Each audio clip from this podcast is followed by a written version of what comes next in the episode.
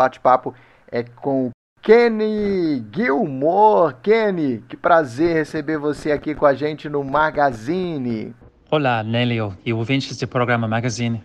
Vamos começar uh, a nossa conversa contando um pouquinho da sua história. Eu queria só que você contextualizasse para a gente. Você que é um keniano, eu queria que você contasse um pouco da sua relação com o Brasil, como você chegou aqui, como você se conectou com o Brasil. Você que já morou no Rio, né?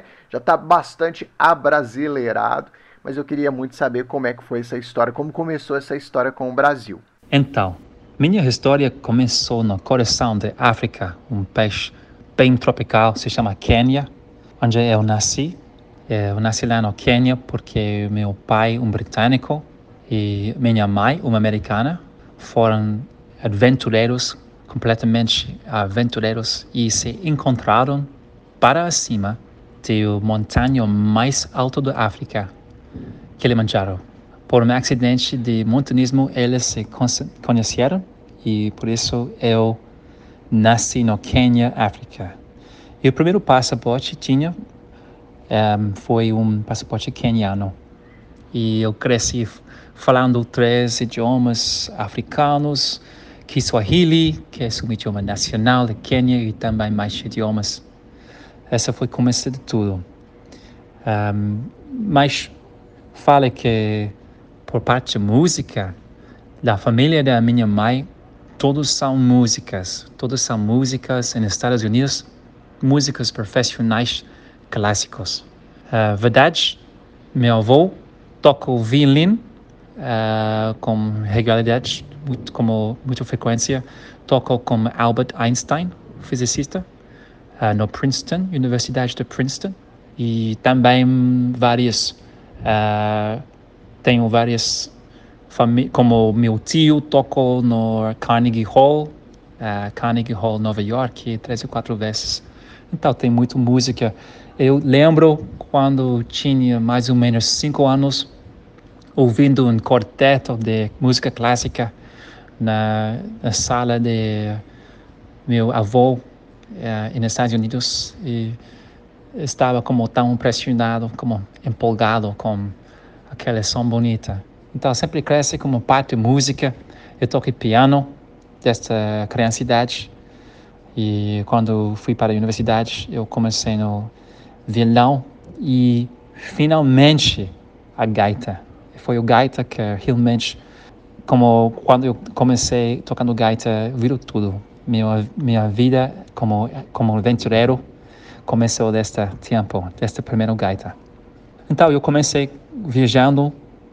Uh, eu fui para os Estados Unidos primeiro, para Nova Orleans, porque estava apaixonado por música de blues.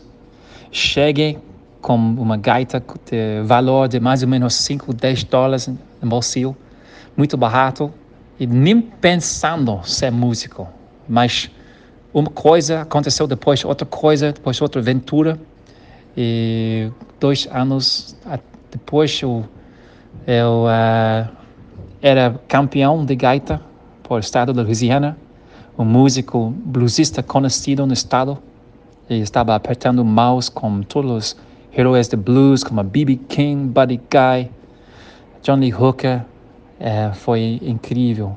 Maravilha, Kenny. Vamos falar então de Gaita do Sol, as aventuras de um Bluesman, que é um lançamento que vem inclusive com um show para Belo Horizonte. É, queria que você contasse um pouquinho sobre a proposta de Gaita do Sol, é, inclusive resgatando para a gente né, um pouquinho aí da sua influência na música e na literatura, o que, que você anda ouvindo, o que, que anda inspirando você aí um pouco, principalmente qual foi a sua maior inspiração para Gaita de Sol. Então, Gaita do Sol. Gaita do Sol é o meu primeiro livro. Já escrevi mais dois, falta para publicar, mas o primeiro eu adoro esse livro foi inspirado por uma duas coisas um todas as aventuras mais loucas que tinha tocando gaita.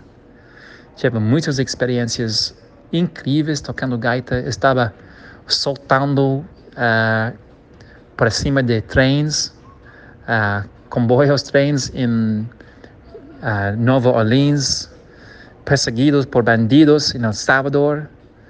Uh, estava tocando gaita para presidentes e primeiras damas em África e muitas coisas aconteceram para mim, muito bom e muito ruim.